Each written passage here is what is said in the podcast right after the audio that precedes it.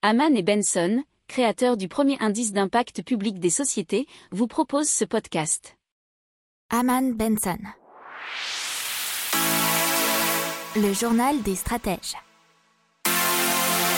Boris Kalt.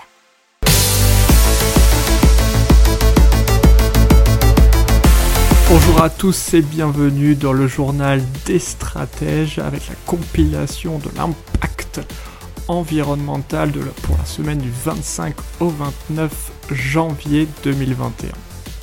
Allez, on démarre avec le sommaire, avec un lampadaire euh, bourré d'intelligence artificielle et connecté, des avions à carburant durable, comment stocker l'énergie solaire avec l'hydrogène, l'énergie euh, qui est consommée en grande partie par le secteur du bâtiment dans l'Union Européenne, la honte de faire du shopping, une tour spirale qui peut absorber des tonnes de CO2, 100% d'énergie renouvelable possible en Union Européenne et Bruxelles qui investit dans des batteries de voitures électriques. Voilà, je vous souhaite une excellente écoute. Allez, c'est parti avec Green Tech Innovation le lampadaire qui efface les factures d'électricité. Alors c'est super intéressant puisque apparemment euh, il permet d'effacer totalement les factures d'électricité, voire même de générer de nouvelles rentrées d'argent. Pourquoi? Puisqu'il y a plusieurs rangées de panneaux solaires qui sont apparemment hyper performants et qui se situent au-dessus de ce lampadaire il y a un système de réverbération et de double cellule qui permet de produire deux fois plus d'électricité. Euh, une autonomie qui est vraiment très très haute puisque l'hiver euh, la batterie peut tenir 4 jours et l'été environ 16 jours. Euh, cette technologie, c'est de l'intelligence artificielle aussi, puisque ça rend la lampe totalement autonome, puisqu'elle est capable de s'adapter toute seule à toutes les situations afin d'économiser le plus possible d'énergie. Mais pour autant, on a un éclairage optimal, euh, que ce soit la journée avec du brouillard par exemple, ou bien la nuit dans l'obscurité la plus complète. Il faut bien savoir que même si le lampadaire est éteint et qu'il détecte la présence de quelqu'un, il va se rallumer tout simplement. Euh, la, lampe, collecte en temps réel euh, beaucoup d'informations, que ce soit la météo, la charge de la batterie, l'intensité, la présence des gens dans la rue, comme je vous ai dit, les analyse et calcule toute seule quelle est la meilleure option pour l'éclairage? Donc fini les coupures d'électricité en plein milieu de la nuit et la présence ou non de gens. Alors, selon David Schkiri, qui est un concepteur, euh, une étude faite sur la ville de Strasbourg permettrait de récupérer près de 30 euros par lampe et par an sur 90 000 points lumineux. Cela reviendrait à faire une entrée d'argent de 2,7 millions d'euros. Et oui, vous avez bien entendu. Donc cette lampe, euh, c'est hyper simple apparemment à poser puisqu'elle se visse tout simplement en haut du mât qui est déjà existant. La durée de vie serait de 25 ans et la coque est presque totalement recyclable. Alors, euh, y a ça quand même un coût, mais si vous voyez les rentrées potentielles d'argent, le coût est moindre puisque le prix évolue autour de 2000 euros. Euh, apparemment, il n'est pas non plus nécessaire de remplacer tous les anciens lampadaires puisque les lampes peuvent se connecter avec leurs voisines pour les alimenter. Je ne sais pas par quel procédé, mais c'est ce qui a été expliqué. Dans l'impact environnemental, euh, on va vous parler très très vite de Boeing qui voudrait que ces avions volent au carburant durable d'ici 2030, voire 2050 euh, avec zéro émission carbone. Mais ça c'est différent. Et qu'est-ce que c'est des carburants durables, ils sont fabriqués à partir d'huile végétale, de graisse animale, de divers déchets de l'agriculture et des forêts, ainsi que des déchets domestiques non recyclables. Alors, il faut se souvenir qu'en 2018, un FedEx 777 Freighter est devenu le premier avion à voler sans carburant conventionnel dans le cadre du programme Boeing Eco Demonstrator. Et on continue et on passe à l'impact environnemental et une batterie à hydrogène, une solution plus verte pour stocker l'énergie solaire. Et c'est une start-up australienne qui s'appelle Lavo qui propose la première batterie à hydrogène individuelle pour utilisation domestique. Elle est surtout moins volumineuse et composée de beaucoup moins euh, de composants toxiques euh, qu'il peut y avoir dans les actuelles batteries lithium-ion. Euh, les panneaux solaires peuvent donc stocker l'électricité générée les jours ensoleillés dans ces nouvelles batteries à hydrogène. il faut savoir que ce nouveau type de batterie qui est donc plus compacte et plus écologique va fabriquer elle-même son hydrogène et c'est ça qui est super intéressant. La batterie va utiliser le trop plein d'électricité pour faire de l'électrolyse, décomposer l'eau en hydrogène et en oxygène. Cet hydrogène sera ensuite stocké dans la batterie et les jours de mauvais temps, il sera utilisé pour générer de l'électricité.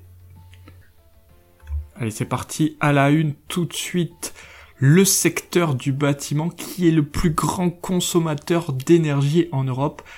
40% de la consommation d'énergie au sein de l'Union européenne, ce qui représente 36% des émissions de CO2, c'est gigantesque.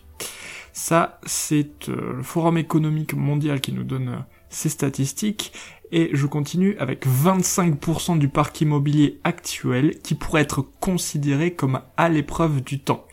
Ce qui signifie que 75% des bâtiments doivent encore être rénovés. C'est considérable. En moyenne, le taux annuel de rénovation à haute efficacité énergétique atteint à peine 0,2% pour les bâtiments résidentiels et non résidentiels dans l'UE. Et donc si on continue avec cette base de taux de rénovation actuelle, il faudrait environ 4 siècles pour que le secteur du bâtiment en Europe s'aligne sur les trajectoires de la COP 21. Donc ça va prendre du temps si on continue comme ça. Alors, un autre chiffre, c'est maintenant les gens passent environ 80% de leur vie à l'intérieur des bâtiments. Et c'est la numérisation qui a changé la donne pour accélérer la décarbonisation énergétique des bâtiments. Donc les bâtiments représentent des dépenses en capital importantes. Et donc, avec une chaîne de construction qui est composée à 98% de PME et de micro-entreprises, la numérisation des PME du secteur de la construction est stratégique pour l'Union européenne. Donc espérons qu'on en fasse beaucoup plus, beaucoup plus vite. Allez, on passe à l'impact environnemental. Et la Suède, la Suède qui, euh, qui invente euh, des mots et des tendances, et c'est après le flig scam, la honte de prendre l'avion, c'est le cop scam, qui est euh, littéralement cop acheter scam honte, désigne la honte d'acheter, donc la honte de faire du shopping. Et surtout, apparemment, quand il s'agit d'acheter des vêtements et accessoires de mode.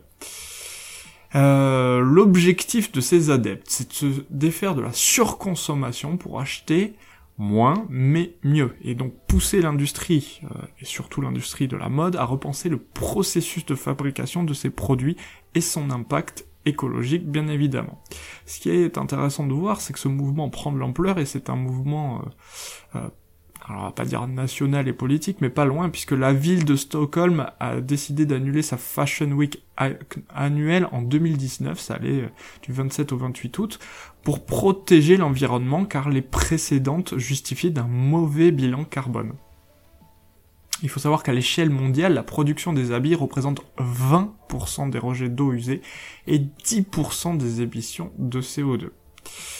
Et euh, selon d'autres études, euh, provenant notamment de la fondation Hélène MacArthur, cela risque d'empirer d'ici 2050, puisque ce secteur devrait représenter 26% des émissions de gaz à effet de serre. Allez, on continue toujours dans l'impact environnemental. Et on part à Taipei, donc vers Taïwan, euh, où un Français a créé une tour spirale pour absorber des tonnes de CO2. Et on avait connu déjà la Bosco Verticale qui avait été créée par l'architecte Stefano Boeri à Milan en 2014. Là, on parle de Vincent Caibo, euh, l'architecte qui a créé à Taipei une tour en spirale. Euh, son projet avait déjà été retenu dès 2010 pour construire euh, cet ensemble résidentiel euh, estampillé développement durable dans la capitale taïwanaise. Alors le nom, je vais essayer de pas trop l'écorcher, ça s'appelle Tao Zhu Yin Yuang. Et dans cette tour en spirale, effectuant une rotation de 90 degrés sur elle-même, vous avez des jardins et parfois même de petites chutes d'eau. Vous avez surtout 23 000 arbres euh, qui doivent permettre au bâtiment d'absorber jusqu'à 130 tonnes de CO2 par an. Donc le, bâtiment qui a une double hélice qui évoque la structure de l'ADN euh, peut aussi adopter un profil de pyramide, mais ça, euh, vous irez le voir par vous-même. alors soit, hein, vous, vous l'avez déjà vu si vous vous êtes abonné à notre newsletter sur Aman Benson, rubrique média ou dans la description de ce podcast, soit vous ferez une petite recherche personnelle sur internet. Alors apparemment sa forme en cascade permet de créer aisément des multiples jardins suspendus qui dépassent largement les 10% de surface intérieure imposés par ce projet. Allez, on commence tout de suite avec à la une, le 100% d'énergie renouvelable. Comment est-ce possible? Alors, ça c'est RTE, donc le réseau de transport d'électricité et l'Agence internationale de l'énergie, l'AIE, qui se sont interrogés sur la faisabilité technique de ce projet dans un rapport publié euh, mercredi 27 janvier. Et donc le but c'est d'être en, en 2035 déjà à ce que la part du nucléaire ne représente plus que la moitié de la production d'électricité. Euh, et donc pour que les énergies renouvelables prennent le relais, à savoir l'éolien et le solaire. Et donc pour le moment, il va falloir déterminer la faisabilité technique de ce mix électrique. Et donc c'est à voir. Et pour cela, il va falloir respecter quatre conditions strictes et cumulatives. La première condition, c'est d'assurer l'équilibre du réseau avec des capacités de pointes pilotables. On vous a parlé des pointes pilotables la semaine dernière, donc je vous invite à réécouter les précédents podcasts et les précédentes émissions, voire de lire les précédentes newsletters. Si vous n'êtes pas abonné à la newsletter, n'oubliez pas de vous y abonner facilement dans la rubrique média de Haman Benson Stratégie ou alors dans le descriptif de ce podcast. La deuxième condition, bien évidemment, c'est de maintenir la fréquence à 50 Hz afin de garantir la stabilité du système. Alors, dans les détails, en dessous de 60% d'ENR, dans le mix électrique, les moyens actuels déployés dans le réseau suffisent. Entre 60 et 80%, il en faut de nouveau. Au-delà, il faut imaginer des solutions. La troisième condition, c'est de maintenir en permanence des capacités de stockage pour compenser les aléas en temps réel. Plus il y a de renouvelables, plus ces capacités doivent être importantes. Et à, savoir aussi en complément que RTE a besoin de plus d'informations sur le solaire disséminé. Disséminé, ce sont ceux qu'il y a sur les toits des gens, par exemple. La quatrième condition, c'est de reconfigurer le réseau pour l'adapter aux multiples sources de production. C'est-à-dire que l'été, euh, l'électricité viendra plutôt du solaire, bien entendu, donc du sud, alors que l'hiver, il viendra plutôt des éoliennes qui sont implantées dans le nord et l'est, et donc il faut l'acheminer de façon différente en reconstruisant le réseau. On continue avec l'impact environnemental, et Bruxelles qui investit dans les batteries de voitures électriques. La Commission européenne a ainsi approuvé mardi dernier l'octroi d'une aide publique de 2,9 milliards d'euros. Nous ne sortirons pas de la crise actuelle en reconstruisant le monde tel qu'il était avant la pandémie.